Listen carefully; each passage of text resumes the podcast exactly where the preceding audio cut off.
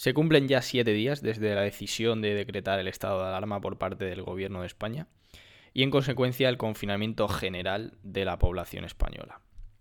Cualquier análisis que se pretenda hacer debe hacerse una vez transcurrido cierto tiempo, en frío, no en caliente, cuando las conclusiones que extraigamos pudieran ser un tanto más precipitadas. Así que una vez transcurrida la primera semana, desde que el gobierno de España decretó la primera decisión importante, el estado de alarma, es el momento perfecto para analizar la calidad de esta gestión y así conseguir ser un poco más objetivos. La gestión del gobierno simple y llanamente ha sido desastrosa. Para sostener esta tesis me voy a centrar en dos factores fundamentales. En primer lugar, los factores técnicos y en segundo lugar, los factores ideológicos. En cuanto a los factores técnicos, la mala gestión de la pandemia en sus inicios no se debió a factores ideológicos o políticos, sino más bien técnicos. Esto tuvo su origen en una reunión del Ministerio de Sanidad el día 30 de enero de 2020. Recordemos que en este momento China ya había comunicado la epidemia de su población a la Organización Mundial de la Salud y esta había alertado a Europa de los posibles peligros que se podían desarrollar en un futuro. Bien, en dicha reunión se reunieron los responsables y dirigentes de dicho ministerio, que todo ciudadano medio entenderá que son profesionales y eminencias de la medicina. Y concretamente se calificó el agente biológico del coronavirus en el grupo 2. Y para los legos en medicina, entre los que me incluyo, ¿qué significa esto del grupo 2? Pues bien, con la siguiente explicación lo entenderéis fácilmente existen cuatro tipos de agentes biológicos. Los del grupo 2 son aquellos que pueden causar una enfermedad y suponer un peligro para las personas, sin embargo su riesgo de propagación a la colectividad es poco probable, pero tienen un tratamiento generalmente eficaz. Y los del grupo 4 son aquellos que provocan una enfermedad grave y constituyen un serio peligro para las personas. Su riesgo de propagación a la colectividad es elevado, y no se conoce actualmente ningún tratamiento eficaz. Como ya he explicado, y esto no lo sabe mucha gente, los expertos del Ministerio de Sanidad lo introdujeron en el grupo 2. Y yo lanzo una pregunta.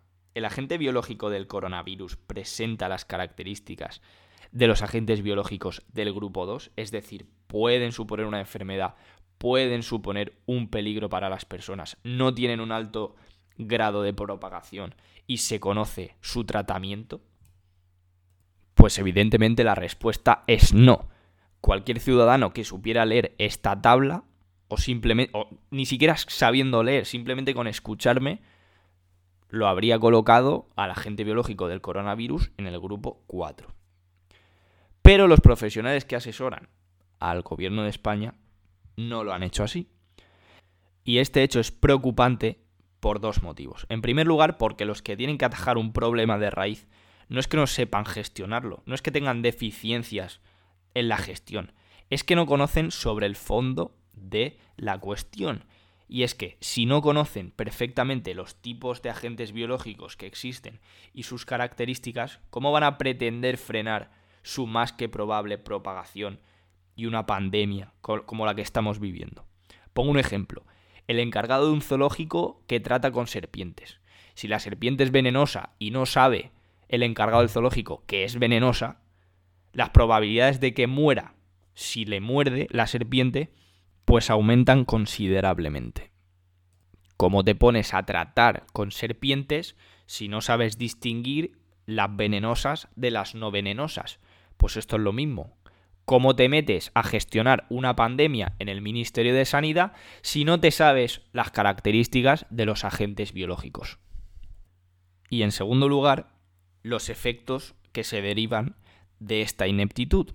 Y es, como estamos apreciando, son gravísimos. Un día después, el día 31 de enero de 2020, este ser extraño que parece un Griezmann con 55 años, Fernando Simón, declaraba que España no iba a tener más allá de unos cuantos casos diagnosticados. Pues bien, este es uno de los miles de ejemplos que hacen patente la ineptitud del gobierno. Pasamos ya a los factores ideológicos.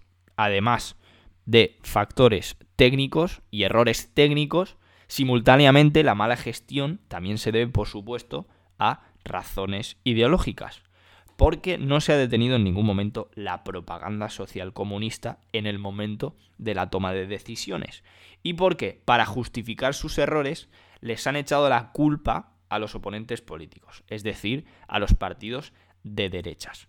Y aquí vamos a ver los ejemplos más clarificadores de los miles que hay. En primer lugar, nos encontramos con el fatídico 8 de marzo.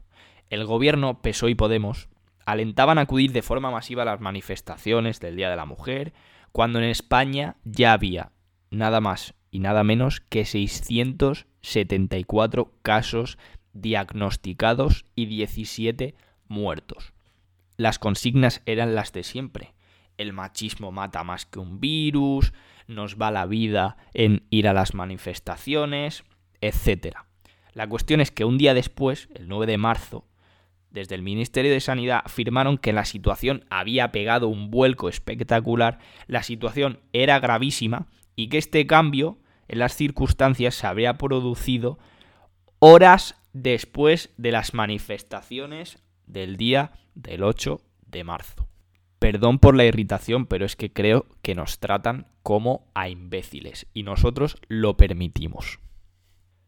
En segundo lugar, hemos tenido que aguantar como el payaso millonario de Broncano cantaba en su programita Coronavirus, OE, para después echarle la culpa de la saturación de los hospitales a los recortes del PP en sanidad.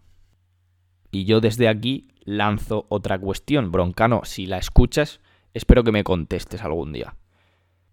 En caso de infectarnos los 47 millones de españoles que somos, ¿seríamos asistidos isofacto si no hubiera habido recortes? Pues evidentemente la respuesta otra vez es no. Y por consiguiente es bochornoso que semejante personaje se ha idolatrado por gran parte de la juventud española. Con todos, con todos los intelectuales muy válidos que tenemos en España. Y en tercer lugar tenemos a Pablo Iglesias, que aprovechando la situación pasa a dirigir la comisión del Centro Nacional de Inteligencia, medida que se incluye en la disposición final segunda del Real Decreto de 18 de marzo de 2020, por el que se aprobaban las medidas económicas urgentes en razón del coronavirus. Y yo me pregunto otra vez, ¿cuál es la relación del CNI con las medidas económicas urgentes derivadas del coronavirus? Si alguien me lo puede explicar, por favor, estaré encantado de escucharle. Pero es que la preocupación de este infraser no es más que alcanzar el poder absoluto beneficiándose personalmente y solo personalmente de la situación crítica y de debilidad por la que estamos pasando todos los españoles. Y en cuarto y último lugar no hay que olvidar, como no, la típica ya de los pijo progres. Esto ya es tradición entre la izquierda, que es poner un tuit alabando la sanidad pública y al día siguiente patalear porque Amancio Ortega dona 300.000 mascarillas y distinto material sanitario. Esto, esto ya es algo que, que, si cabe, merece un solo comentario. Es que es el de farsantes. Farsantes porque no podéis estar permanentemente alabando a la sanidad pública, que me parece muy bien, la sanidad pública es una de las mejores del mundo aquí en España. Pero lo que no podéis hacer es criticar cada vez que alguien quiere mejorar la sanidad pública. Por X o por Y, porque paga más impuestos o porque paga menos impuestos. ¿Qué más os da? La sanidad pública es vuestro baluarte, es vuestro vuestra vida, os desvivís por ella, queréis que sea la mejor, queréis protegerla, dejad que la mejoren con donaciones privadas y callaos la boca. Porque lo que de verdad os molesta es que ese dinero o ese material no pase por vuestras sucias manos, por las sucias manos del Estado que ahora dirigís. En fin, para finalizar os voy a proponer una solución y es bastante sencilla. En primer lugar, cuidarnos en casa lo máximo posible y cuando todo esto acabe, expulsarlos no del gobierno, expulsar a esta gente no del gobierno, sino de España. Llevan tres meses, cuatro meses dirigiendo el país y ya nos estamos enterrando a españoles por su ineptitud, por su ineficacia, por su irresponsabilidad. En estos momentos se esperan acciones, se esperan medidas y se esperan altura de eso que ya estamos hartos de repetir, es mirada de Estado, altura de Estado, altura de miras, como se llame. Pero con un gobierno que solo, solo presenta y solo tiene que ofrecer gestos, mediditas, lenguaje inclusivo, en definitiva, tonterías, pues, ¿qué se le espera? O sea, ¿qué vamos a esperar de estos en una crisis de tal magnitud? Pues lo que estamos obteniendo es desastre, desgracia y miseria. Y hay que expulsarlos de España, pues por los motivos que ya he dicho, pero voy a repetirlos para que cale bien. En primer lugar, por negligentes e ineptos, no sabiendo calificar correctamente un virus de tales características. En segundo lugar, por irresponsables. Alentar a las masas a acudir a las manifestaciones, demostrado 100% por los estudios que fue el principal foco de contagio de España.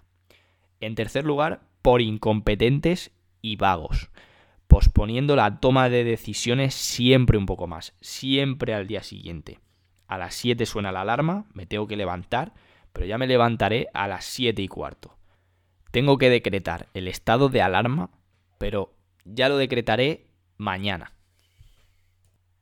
En conclusión, vamos a cuidarnos mucho nosotros, porque ellos no nos cuidan, les importamos bien poco y esperemos que no sigan aumentando los fallecidos que pesan sobre sus conciencias.